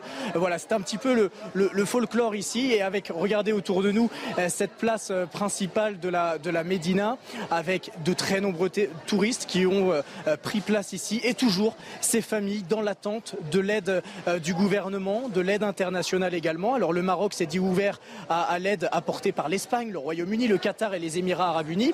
Le roi Mohamed VI devrait se déplacer ici cet après-midi. On en sait un petit peu plus par rapport à concernant son, programme. Il doit premièrement aller dans un village, un village sinistré, là où se trouve notre consoeur Régine Delfour, dans un des villages de, des montagnes de l'Atlas, durement touché par ce séisme. Et ensuite, il doit venir ici, euh, dans ce quartier euh, de euh, Mella, pour eh bien, constater les dégâts et évidemment eh bien, essayer de, voir quels sont les besoins de la population ici sur place. Merci à vous, Augustin Donadieu. Puis on va faire un rappel évidemment pour les dons, si vous voulez, si vous pouvez donner. Voici la liste que vous connaissez bien des associations avec les contacts, la Croix-Rouge, le Secours populaire ou encore la Fondation de France. Allez, on revient euh, à l'actualité que je vous ai euh, proposée tout à l'heure avec ces deux joueurs, Ibrahima Konaté et Jules Koundé, qui ont par leur prise de position, critiqué l'interdiction de, la Baïa. Bon, la question, elle est, quand on représente la France dans une équipe, euh, dans l'équipe des, des, Bleus, est-ce qu'on peut aller contre une interdiction qui a été, je le rappelle quand même, actée, tranchée, validée par le Conseil d'État, etc. Quel est votre avis, Général Cavaillé Déjà, mon avis, c'est que bon, les choses sont très claires s'agissant de la signification de cet habit, hein, qui est porté par les courants fréristes, donc les, les mouvances les plus radicales hein, de l'islam, c'est pas nouveau. Euh, ça renvoie à une conception de la femme qui l'infériorise. Tout a été dit là, donc ça veut dire que ces deux jeunes joueurs euh, feraient bien un peu de réfléchir. Euh, au-delà de cet interdit, ils vivent dans un pays où on porte une certaine conception de l'individu, une certaine conception de la société. Euh, et quand je, quand je pense également à, cette influenceuse Salima Boumga qui appeler donc euh, Crazy Sally, elle aussi, elle ferait bien de réfléchir. Et puis, ce qui se passe en Iran est assez, à mon avis, euh, parlant en soi. Euh, la baya, c'est véritablement dramatique. Il y a des gens qui n'ont pas compris ce que cela signifiait. Hmm. Mais je voudrais comprendre, est-ce que ça, vous dites ils doivent réfléchir, mais est-ce que ça participe de la liberté d'expression dans notre pays? On a le droit de ne pas être d'accord avec une interdiction Ou est-ce que quand on représente euh, une équipe, euh, surtout l'équipe de France, eh bien, de tels propos sont inacceptables? Ah, Pour moi, c'est la liberté d'expression. Hmm. Après, il faudrait qu'ils réfléchissent. Ils ont eu la chance, comme moi, de naître à Paris. Tous les deux sont nés à Paris. Ils ont eu la chance d'avoir été très aidés depuis. Alors, ils ont du talent, tous les deux. Ils ont un grand talent, mais euh, leur talent ne se serait pas développé si, dans nos écoles, dans nos écoles de foot, dans notre système, on ne les avait pas portés. Visiblement, ils n'en ont pas conscience et ils reprennent une influenceuse qui ose dire, euh, je la cite, elle, prend ce que les propos du président Macron qui a dit à propos de la Baïa, on ne peut pas faire comme s'il n'y avait pas eu d'attaque terroriste et l'assassinat de Samuel Paty. Cette influenceuse dit, voilà des propos islamophobes. Et eux reprennent. C'est particulièrement choquant. Mm. Alors visiblement, ils ont du talent avec les pieds, peut-être un peu moins avec la tête. on voit bien qu'il y, a là un réflexe communautaire, le, même d'ailleurs qui avait poussé Kylian Mbappé à tweeter euh, après la mort de Naël, euh, petit ange parti trop, tôt, euh, en manifestant une solidarité immédiate, alors même qu'il n'intervient pas sur d'autres affaires. cascade communautaire avec Julien Koundé Il est, il est d'origine ah, il est... Bon, il est. Visiblement, il il, a, vécu, il a vécu en province. Bah, Comment peut-il. Bah, en plus, je ne sais même pas s'il sait ce qui se passe au Nord Bénin ou au Nord Togo. Visiblement, il s'identifie à la religion de cette jeune fille. Et on peut pas... mais, mais, mais, mais, oui, je pense qu'il y a une responsabilité et que c'est, ce qui est terrible, c'est que les influenceurs, les footballeurs sont les nouveaux papes de la jeunesse. Et ce sont eux qui, qui, qui influent les, les, comportements de, tout, de, toute une partie de la jeunesse. Donc ils ont une énorme responsabilité. Alors oui, je suis pour la liberté d'expression, mais il ne faut pas sous-estimer du tout le poids. Il devrait y avoir des consignes quand même à l'intérieur de l'équipe de, de, ah de France. Vous ne pas dire je suis pour la liberté d'expression non, mais, et en même temps. Il y a, il, peut, il y en a eu. Dans la sélection d'équipe de France, je pense quand même qu'il y a une responsabilité. Il y a un devoir de réserve, en tout cas à minima. Euh, Jules Koundé est pas à son premier essai. Euh, Eugénie a parlé de Kylian Mbappé avec son tweet. Lui, il en a fait un encore plus scandaleux au moment de l'affaire Naël. Il avait dit que les journalistes qui posent des questions pour déformer la vérité, criminalisée et trouver des circonstances atténuantes là où il n'y en a aucune, c'est odieux.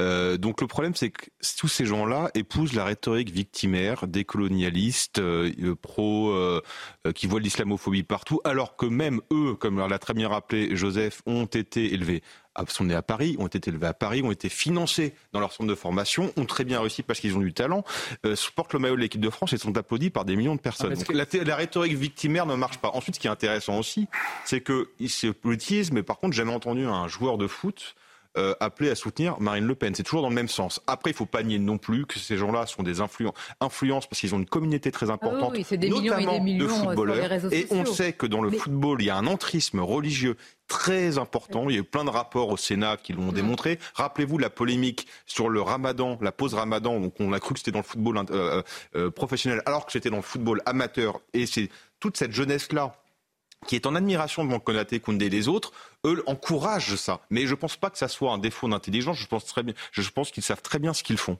Mais je ne sais pas s'ils savent ce qu'ils font parce que ah, iraient, irait au Bénin puisqu'il est à moitié béninois. Comment les femmes du Bénin et du Nord Togo, j'ai une amie d'ailleurs qui, a une association euh, pour euh, soutenir l'émancipation des femmes. Comment l'emprise de l'islamisme aujourd'hui modifie la conception de la femme, les oblige à apporter ce genre d'habits, à, se couvrir, etc. Donc euh, je pense qu'ils sont... Je n'arrive pas à comprendre ce qui peut les motiver, mais qu'ils aillent faire un, voyage dans certains pays où il y a une confrontation très dure avec l'islamisme. Peut-être qu'ils changeront d'avis. Vous pensez qu'ils ne savent pas ce qui, se passe dans ces pays-là ah, Pour moi, c'est des grands bourgeois. Ce sont, sont, des gens qui ils sont dans le, dans le bling complet. Bon, et quant à cette influenceuse là, bon, mais vous avez, mais, ils ont une puissance considérable. Oui, on ne peut pas dire que ah. d'ailleurs, on peut pas dire que c'est parce qu'ils sont dans la misère, la souffrance et que euh, la société leur en veut, etc., qu'ils euh, ont ce type de position. Donc c'est très intéressant à observer. Effectivement, ce sont des grands bourgeois. Euh, d'ailleurs, les filles qui critiquent les riches devraient, dès demain matin, venir les critiquer parce que ce sont des très riches. Donc vous critiquez ces propos. J'aimerais vous soumettre d'autres propos qui font euh, parler parce que quand même la, façon de le dire euh, a beaucoup choqué. C'est la rentrée politique d'Éric Zemmour. Et il y a cette charge, cette phrase, cette dénonciation sur, dit-il, la France africaine. Écoutons-le. Oui, la vague qui nous pousse hors d'Afrique ne s'arrêtera pas. C'est le propre d'une vague, elle vient de loin, elle avance, elle détruit, elle repart. Alors profitons-en, surfons sur la vague au lieu de la subir. La table est renversée, nous en redresserons une autre, plus belle encore. Oui, chers amis, il est temps de mettre un terme à la France-Afrique, mais à nos conditions. Reprenons la main. L'Afrique ne veut plus de la France chez elle. Très bien, nous ne voulons plus de l'Afrique chez nous. La décolonisation, c'est pour tout le monde. Nous renonçons à la France-Afrique, refusons la France africaine. Bien, je vois vos mines dubitatives. Bah, c'est un peu sommaire, si vous voulez. Que l'on, non, que l'on, que l'on dise qu'on n'a pas vocation à être euh, un, donc euh, le territoire où toute la surnatalité africaine va se déverser, et que l'Afrique devienne mature de ce point de vue en atteignant la maturité démographique, c'est une chose.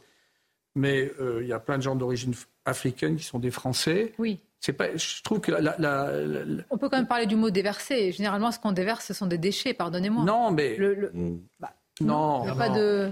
Oh, je suis pas certain qu'il ait pensé à ça en mot. Non, mais, non, mais il, y a, il y, a, une réalité qui est objective, mais qui touche pas que le, qui touche pas que l'Europe.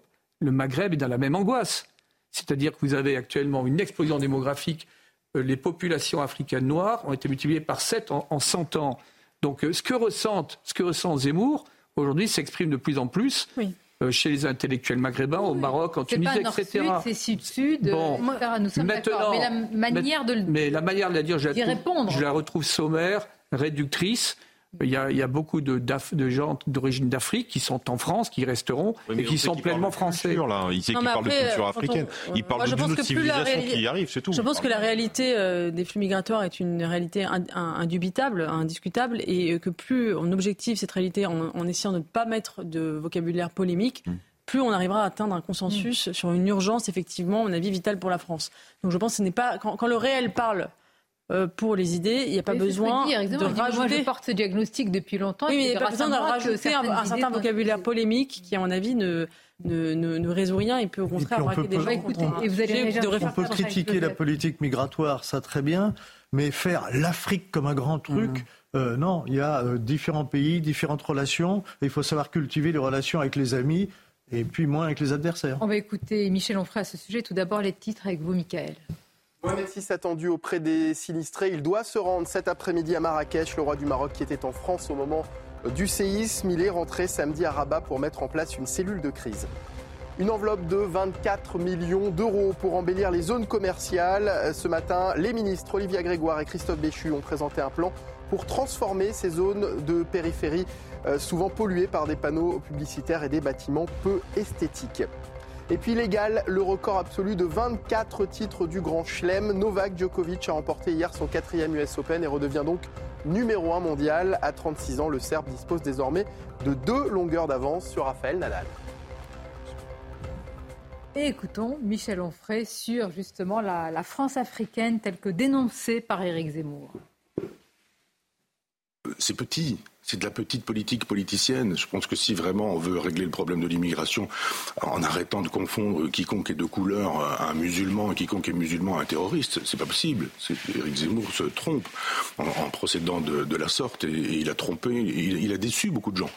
Moi, j'ai vu plein de gens me disant au départ, alors il ira, est-ce que. Bon, après, c'est Ah, ben il y va, c'est drôlement bien. Puis après, c'est Ah, ben voter pour lui. Puis après, oh, je commence à douter. Puis après, ah non, sûrement pas lui.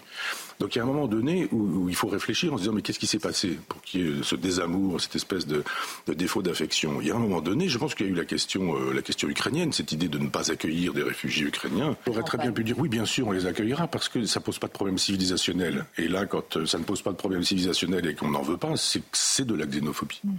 Et qu'éventuellement ça peut devenir même du racisme. Et donc il y a des gens là qui disent ah non, ça c'est pas moi, ça. Je veux bien qu'on me protège de, de, de, problèmes qui seraient liés à l'immigration, mais je ne suis pas contre les immigrés, je ne suis pas contre l'immigration, je suis pour qu'on travaille sur l'immigration.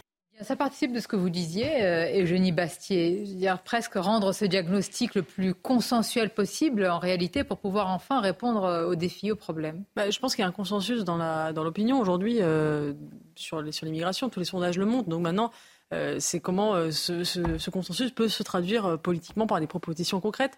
Et je trouve que parfois rajouter un vocabulaire polémique n'ajoute, enfin, peut au contraire braquer certaines personnes. Merci à vous d'avoir réagi à cette différence. Je n'ai passé en revue beaucoup, beaucoup de choses. Actualité tragique avec ce qui se passe au Maroc, actualité parfois plus politique et polémique en France. C'était un plaisir. Général, on vous retrouve bientôt, je l'espère, sur CNews en minutes. Je salue mes camarades, évidemment, Joseph Tounel, Eugénie Basset, Arthur de Vatrigan. Merci, Merci à vous, restez avec nous. Nelly Denac vous accompagne cet après-midi. Je vous retrouve demain avec grand plaisir à midi.